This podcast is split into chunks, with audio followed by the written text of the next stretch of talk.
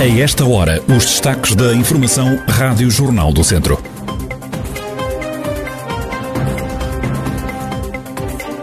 Passam hoje 20 anos do acidente com um autocarro no IP3 em Santa Combadão, num desastre que tirou a vida a 14 pessoas. João Onofre demitiu-se do PSD, já não é militante nem vereador social-democrata na Câmara de Santa Combadão, continua, no entanto, no Executivo, mas como independente. A atualidade da região em desenvolvimento já a seguir.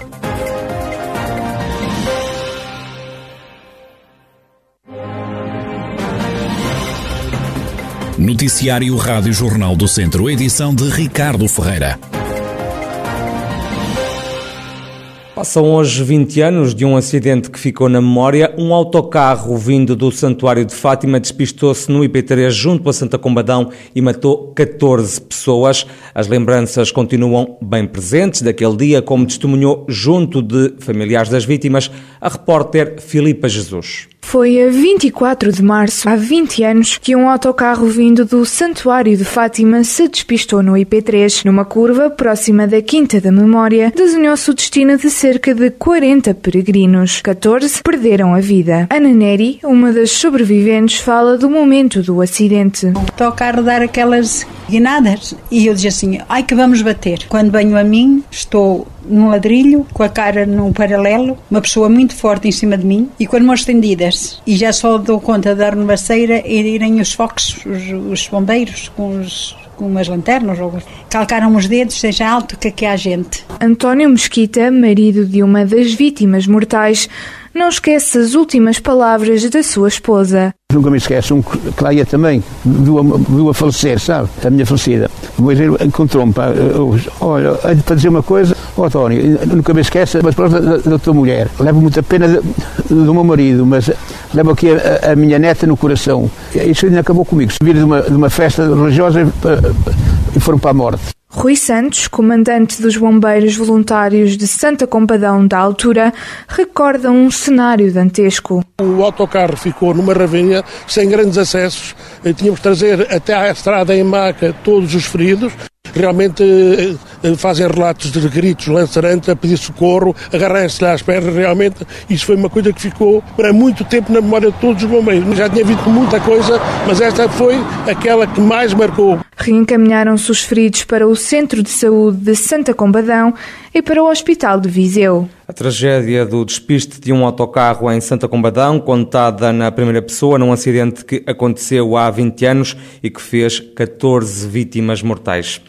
João Onofre já não é militante do PSD, o atual vereador social-democrata na Câmara de Santa Combadão, nas fileiras sociais-democratas há 32 anos, bateu agora com a porta e fez o anúncio em plena reunião do Executivo, onde disse que iria passar a ser vereador independente. João Onofre assume a demissão de todos os órgãos sociais-democratas.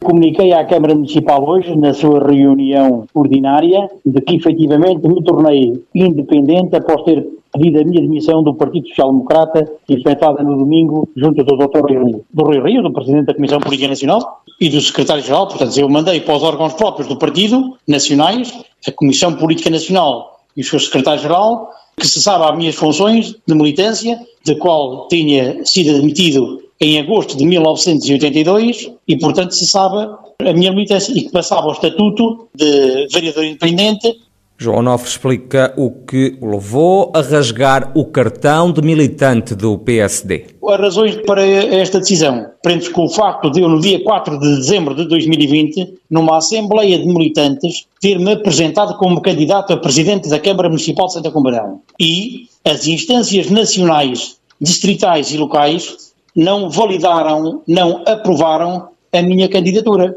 E, portanto, eu entendo que neste momento, a partir do momento em que sou recusado pelo partido em três níveis de decisão, não reúne as condições anímicas para prosseguir sob a alçada de uma sigla partidária um mandato que os santacombadenses me concederam. João Onofre, que deixou de ser militante do PSD por não ter sido escolhido para ser o candidato do partido à Câmara de Santa Combadão nas autárquicas deste ano, o PSD escolheu como cabeça de lista o antigo vice-presidente da autarquia, António José Correia.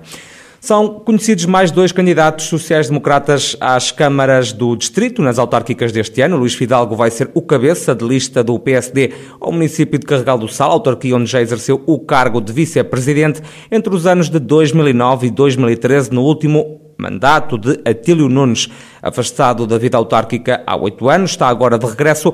À Rádio Jornal do Centro, Luís Fidalgo salienta que avança novamente como independente e diz que não podia recusar o convite que lhe foi feito a bem do Conselho. Há também outra razão. Por outro lado, que não haja aquilo que eu costumo designar eh, projetos enganadores eh, e assentes em pseudo-amantes das nossas terras e das nossas gentes. E por isso eh, eu enfrento e vou enfrentar mais este, este desafio eh, com muita honra eh, e, com a coragem que, que eles sempre pedem, que é a coragem de enfrentar as pessoas, as críticas, os desafios, mas sempre com um objetivo, o bem do Conselho de Carregal do Sal já em Sinfãs, o PSD volta a apostar em Bruno Rocha, ele que é atualmente vereador da oposição na Câmara Municipal. É a segunda vez que Bruno Rocha avança ao município. Nas últimas autárquicas, a coligação que liderou teve quatro vezes menos votos que a lista do PS, liderada por Armando Morisco. A coligação PSD-CDS perdeu dois dos três vereadores, ficou apenas com um representante no Executivo, Bruno Rocha, num cenário que o candidato quer agora mudar se efetivamente estamos agora a anunciar, e o partido a nível nacional uh, anunciou o meu nome, é porque claramente que acredita que, uh, e acreditamos todos, que o resultado pode ser outro e que pode efetivamente ser, ser uma vitória. Obviamente que aquilo que se passou há quatro anos foi alvo de, de, análises, sabemos exatamente o que é que falhou, sabemos exatamente aquilo que foi a conjectura uh, na altura, percebemos hoje que a realidade do, do Conselho e, e, das pessoas e, e a mobilização que, que, que está à volta deste projeto que já começou um, há algum tempo um, é diferente e por isso temos excelentes perspectivas de ganhar uh, estas eleições. O desejo de vitória de Bruno Rocha, ele que vai ser, mais uma vez, o candidato do PSD à Câmara de Sinfãs nas eleições autárquicas deste ano. Das últimas horas vem a notícia de mais um caso de Covid-19 em Carregal do Sal, conselho que nos últimos dias tem comunicado alguns infectados. No total e desde março do ano passado foram registados na região 28.281 contagiados, há pelo menos 26.125 recuperados e 632 vítimas mortais. O calor e o vento fizeram aumentar os incêndios florestais na região nos últimos dias. Até domingo, dia 21 de março, as autoridades têm registados 145 fogos, mais 67 que em igual período ano passado, como dá conta o Tenente-Coronel Adriano Rezende, Relações Públicas da GNR em Viseu. Comparando com o igual período do ano passado, temos um aumento eh, de número de ocorrências de incêndio. É um aumento de cerca de 67 ocorrências para mais é, é óbvio que este aumento acabou por ter maior incidência na última semana, muito por força do tempo seco que se tem verificado e também consideravelmente por o vento eh, que tem-se feito sentir nestes últimos dias. O Tenente-Coronel Adriano Rezende, Relações Públicas da GNR de Viseu, que este ano tem contabilizados mais incêndios florestais na região. Os municípios de Mangualde, Nelas e Penalva do Castelo juntaram-se para criar uma agenda de eventos culturais para dinamizar o território nestes tempos de pandemia. O programa Cultura no Dão resulta de uma candidatura aos fundos comunitários. Vão ser investidos 295 mil euros na realização de 45 eventos, 15 em cada um dos conselhos. Este projeto arrancou no no verão de 2020, termina no final deste ano. Quer animar quem vive nos três conselhos, mas também atrair turistas. No próximo fim de semana, os três municípios vão recuperar a tradição do aumentar das almas numa ação que vai ser transmitida nas redes sociais. É o que adianta o presidente da Câmara de Mangualde, Elísio Oliveira. O aumentar das almas, que consiste, que será realizado no próximo sábado, pelas 21h30, e que consiste fundamentalmente em, que são orações, que é o que é o aumentar das almas, são orações cantadas em louvor dos falecidos pelo garrancho folclórico de Santo Amaro, a Associação Filarmónica de Vilar Seco e o grupo de cantares da Ínsua de Penalva do Castelo. Já o autarca de Penalva do Castelo salienta a mais-valia que este projeto acarreta em termos culturais. Francisco Carvalho fala ainda dos laços e das boas relações que existem entre os três municípios. Quero sublinhar aqui, essencialmente, a boa vizinhança que existe nos conselhos de Penalva do Castelo, Mangualde e Nelas. E daí termos abarcado este projeto que já iniciou em bom rigor o ano anterior. Penalva do Castelo já promoveu 13 mini-concertos com a banda musical recreativa de Penalva do Castelo no ano anterior.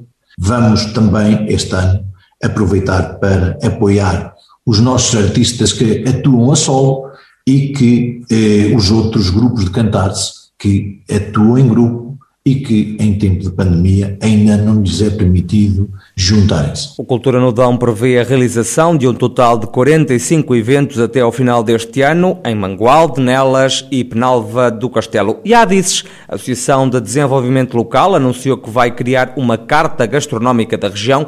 Para isso vai apresentar uma candidatura aos fundos comunitários. O secretário executivo da ADICES, João Carlos Figueiredo, fala desta iniciativa. Quando nos propomos criar a Carta Gastronómica da região, a região são estes, estes cinco municípios que têm o Caramulo no meio, que é Águeda, Carregal de Sal, Mortágua, Santa Combadão e Tondela, e que obviamente têm uma gastronomia rica e que importa dar a conhecer. Mas muito mais do que fazer o levantamento do seu receituário, importa também dar visibilidade aos produtos da região, aos vinhos, às tradições e ao próprio património, que tudo em conjunto ajude a estruturar um produto que atraia visitantes a estes cinco municípios. João Carlos Figueiredo, ele que é o secretário executivo da ADICES, Associação de Desenvolvimento Local, que vai criar uma carta gastronómica da região.